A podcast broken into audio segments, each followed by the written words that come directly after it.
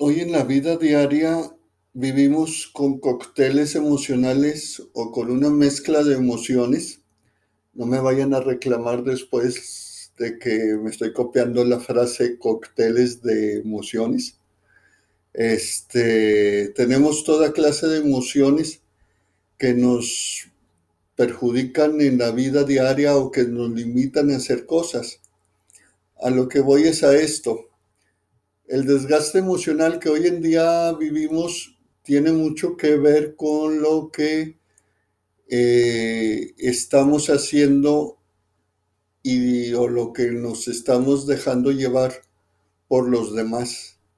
Es decir, nos fijamos en quién tiene más o quién hizo alguna cosa, quién dejó de hacer otra cosa, o tratamos de agradar tratamos de agradar a, a los que no les agradamos. Y eso nos ocasiona un desgaste emocional porque tenemos que hacer un sobreesfuerzo. Y a la vez nos demuestra que le estamos dando el poder a los demás en vez de tener el poder a nosotros. Realmente deberíamos de preocuparnos o más bien de ocuparnos por aquellos que nos quieren, por aquellos que demuestran su amor desde un amor incondicional, desde un amor sin, sin condiciones, sin límites, y que va desde el ser de cada quien. Si no es un amor por interés, no es un amor por envidia, no es un amor por querer fregar, sino es un amor desinteresado.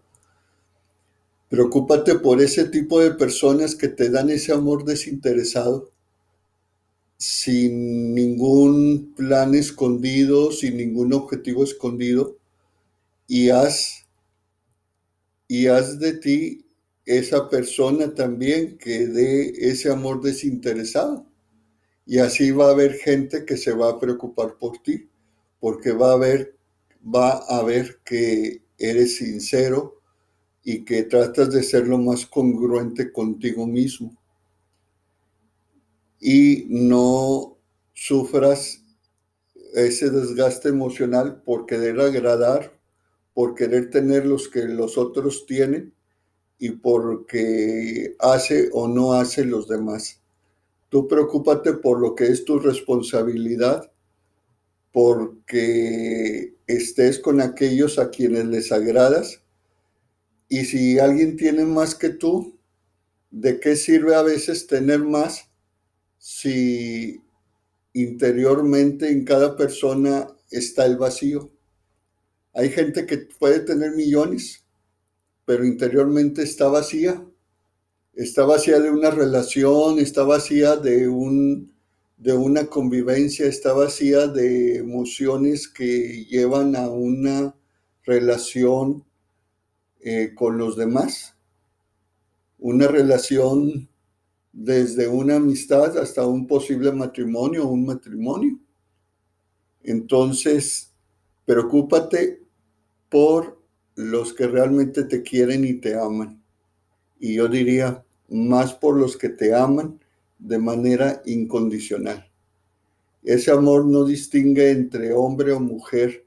Ese amor incondicional no distingue entre niños, adultos o ancianos o gente de la tercera edad, mejor dicho.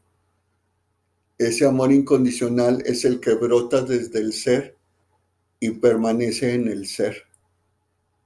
Porque el querer todavía es superficial, pero el amor incondicional es el amor que se entrega desde el ser.